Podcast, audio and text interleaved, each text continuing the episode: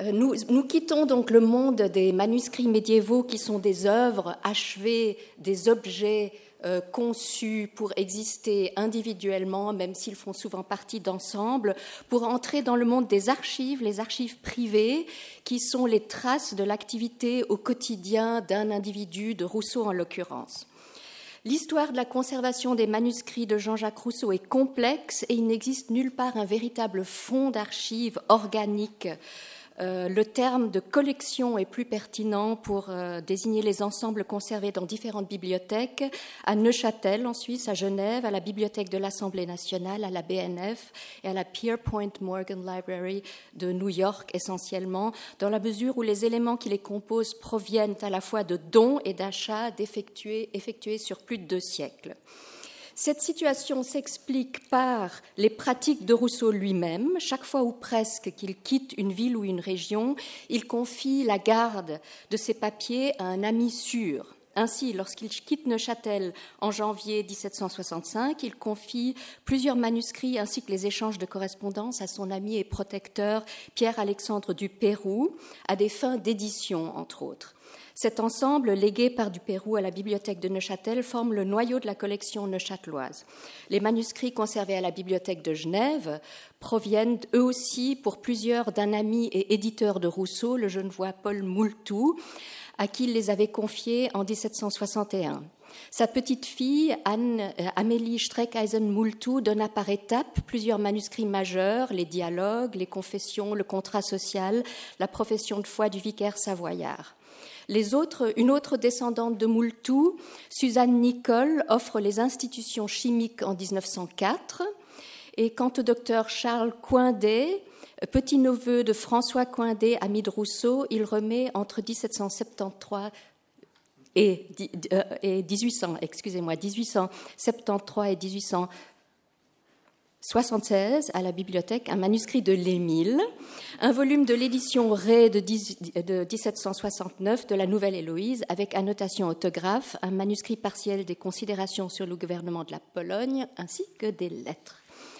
À Neuchâtel comme à Genève, ces noyaux ont été complétés dès la fin du XIXe siècle par des achats concertés L'une et l'autre ville ont ainsi aussi vu naître une association, la Société Jean-Jacques Rousseau, dont il a été question à l'instant de Genève en 1904, l'association Jean-Jacques Rousseau de Neuchâtel en 1956, dont l'un des buts est l'acquisition d'iconographie, de manuscrits et de documentation. Ça figure dans les statuts de ces associations.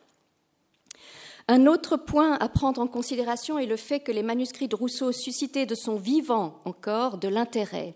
À une date inconnue, la famille Moultou témoigne de son attachement à ces manuscrits en les faisant couvrir de reliures de luxe que je montre ici, donnant ainsi aux documents un écrin digne de l'importance qu'on leur accorde.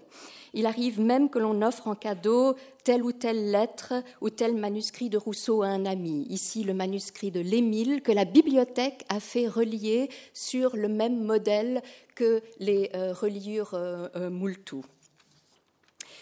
Euh, une question que je me suis posée dans le contexte de nos journées de travail, c'est pourquoi et pour qui numériser? Même en ne tenant compte que des éditions d'œuvres et de correspondances et des études sur les manuscrits et les lettres, la bibliographie rousseauiste donne le vertige. Quoi de plus définitif que l'édition de la correspondance de Rousseau par Ralph Lee, en je ne sais plus si c'est 56 ou 62 volumes Dès lors, on peut légitimement se poser la question de l'opportunité d'une publication numérique des manuscrits. Que de nouvelles éditions des œuvres se justifient, cela ne fait pas de doute. Les connaissances ont progressé, de nouvelles contextualisations peuvent être proposées. D'ailleurs, vous savez sans doute que deux euh, éditions concurrentes des œuvres complètes sont aujourd'hui en chantier, l'une dans les classiques champions, l'autre dans les classiques Garnier. Dans le cadre de ces éditions, les demandes de copies adressées aux conservateurs ont été, ces derniers mois, nombreuses. Mais à quel besoin peut répondre une mise en ligne de facsimilés des manuscrits? La première réponse sera celle de la conservatrice. Il en a déjà été question ce matin. Mettre à disposition des reproductions de très haute qualité permet de ménager les originaux et ce n'est pas négligeable. Les copies numériques permettent la consultation à distance et, grâce aux agrandissements, au zoom, rendent visibles des détails de manière bien plus confortable qu'avec une loupe, d'où un véritable bonus pour le chercheur qui se contentera bien plus volontiers de telles copies que de microfilms. Vous savez tous que les microfilms, hein, les chercheurs ne les aiment pas beaucoup, et on les comprend. Hein. Euh, seuls euh, quelques détails codicologiques pointus, tels que les filigranes, nécessiteront un recours à l'original. Celui-ci ne sera bientôt plus sorti de la réserve que pour des expositions. Sa valeur émotionnelle et symbolique finira par prendre le dessus sur la valeur de recherche. Un autre atout pour le conservateur est la certitude de respecter l'une des dispositions importantes du Code international de déontologie des archivistes, dont l'article 6 affirme en effet, je cite, Les archivistes facilitent l'accès aux archives du plus grand nombre possible d'utilisateurs et offrent leurs services avec impartialité à tous les usagers. Et pour moi, ce terme de impartialité est très important. Fini les chasses gardées, fini les manuscrits réservés à quelques chercheurs. Quels autres usages pour les copies numériques Pour les besoins de l'enseignement, pour un public d'amateurs, de curieux des quatre coins du monde, euh, un échantillon d'images serait sans doute suffisant. Il n'est point besoin de copies intégrales pour se faire une idée de l'écriture de Rousseau, de l'évolution de celle-ci, de la manière dont il remplit les pages, de sa pratique des ratures et des corrections. Mais pour les besoins de la recherche académique, les copies numériques intégrales se justifient, à mon avis. Le développement de cette discipline assez récente qu'est la génétique textuelle, vous, venez d'y faire allusion, ouvre de nouvelles perspectives pour l'étude de l'œuvre des écrivains et des savants. Les différents manuscrits de la nouvelle Héloïse, dont certains sont surchargés de ratures et de repentirs, se prêtent particulièrement bien à cet exercice et une recherche a été entreprise par Madame Nathalie Ferrand, rattachée à la Maison française d'Oxford. Voici un exemple. Toujours dans le domaine des outils de recherche académique, mais aussi dans un intérêt plus large, il ne fait aucun doute qu'Internet déploie ses effets les plus positifs dans la réunion virtuelle d'ensembles dispersés. Là aussi, il en a déjà, été question. Nos collègues papyrologues en ont fait la preuve pour certains manuscrits médiévaux démembrés, on en a parlé. Une réunion virtuelle des manuscrits dispersés de la Nouvelle Héloïse, dont certains fragments sont en main privée, et par extension de tous les manuscrits de Rousseau, papier Dupin compris, est, je pense, un but souhaitable. Un site web consacré à un auteur ou une œuvre ou un type de document offre également des possibilités de partage des savoirs. Un tel site peut avoir une dimension de wiki, c'est-à-dire d'écriture collaborative et de mise en commun des savoirs et des interprétations. Des expériences sont en cours. Hein. je pense au site Hyper Nietzsche ou Hyper Schopenhauer, où l'on trouve des reproductions de manuscrits et des contributions sous forme de transcription, par exemple. Quelqu'un avait posé la question ce matin. La Bibliothèque de Genève est en contact avec un groupe de chercheurs dans le but de créer un site Ferdinand de Saussure, dont les manuscrits sont foisonnants et pour grande partie inédits, voire même inconnus. C'est l'apparition en quelque sorte du scriptorium électronique. Un tel projet, s'il fait collaborer les chercheurs, fait nécessairement aussi collaborer en amont les bibliothèques et les centres d'archives qui doivent accepter de mettre à disposition les images. Toutefois, il est sans doute opportun de ne pas se laisser emballer par l'effet de mode des wikis. Un travail scientifique sérieux nécessite la constitution d'une équipe de personnes qui ont fait leurs preuves, d'un programme de travail rigoureux et un contrôle de qualité de toute contribution avant sa diffusion. Confronté à de grandes masses de manuscrits, il faut établir des critères de sélection et de priorité. Et ça, c'est une problématique que je trouve très intéressante. Dans le cas de Rousseau, le problème de la masse ne se pose pas, les manuscrits ne représentant somme toute pas un nombre de feuillets énormes. Nous devons, à notre avis, commencer par les œuvres et fragments d'œuvres, par les écrits divers, par les éditions avec annotation autographe, ici un exemple, avant d'attaquer à terme, mais vraiment peut-être à très long terme, et on peut se poser la question de l'opportunité, la correspondance nettement moins urgente grâce à l'excellent travail de Ralph Lee. Plus on vise l'exhaustivité dans la reproduction de manuscrits, plus la réunion virtuelle présente de l'intérêt. Qu'elle se réalise sous forme d'un site unique ou d'un portail est somme toute secondaire. Ici se pose la question du choix entre le site thématique et le site institutionnel.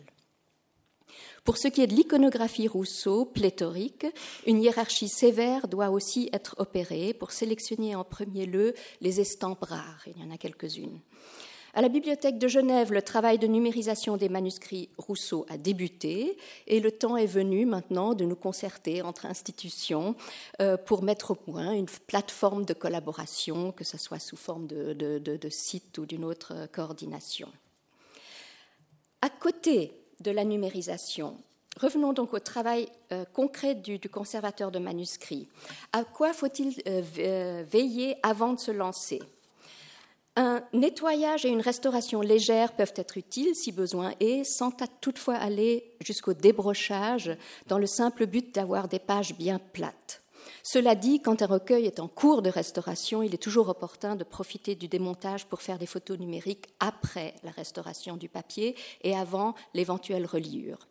Nous avons été confrontés à la Bibliothèque de Genève au problème d'un manuscrit de Rousseau avec une foliotation ancienne, très inhabituelle, et nous avons décidé de refolioter avant numérisation. La nouvelle numérisation servira sans doute de référence pour les citations, mais la, la numérotation ancienne devra être prise en compte dans les études érudites et codicologiques. La question la plus importante est sans doute celle du catalogue ou de l'inventaire. Là aussi, euh, c'est un thème euh, récurrent de notre journée. Euh, faut-il établir, avant la mise en ligne, des descriptions très élaborées? C'est certes souhaitable, mais pas indispensable à mes yeux, surtout si un tel inventaire freine la mise à disposition des images.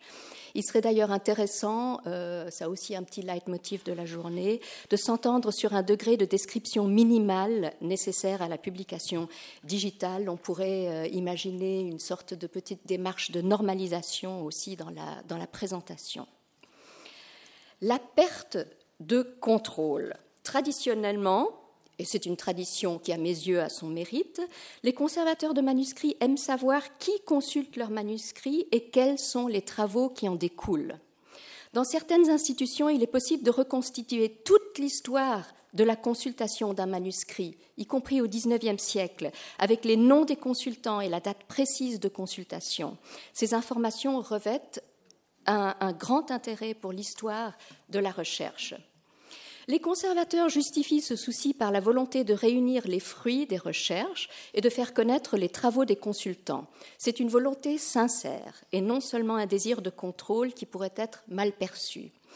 À la Bibliothèque de Genève, les consultants s'engagent, et c'est là je cite simplement la formule d'inscription, à fournir au département des manuscrits un exemplaire de toute étude dactylographiée ou imprimée, articles, monographies, polycopiés, etc., fondée entièrement ou en partie sur les documents de la BGE ou reproduisant ces documents.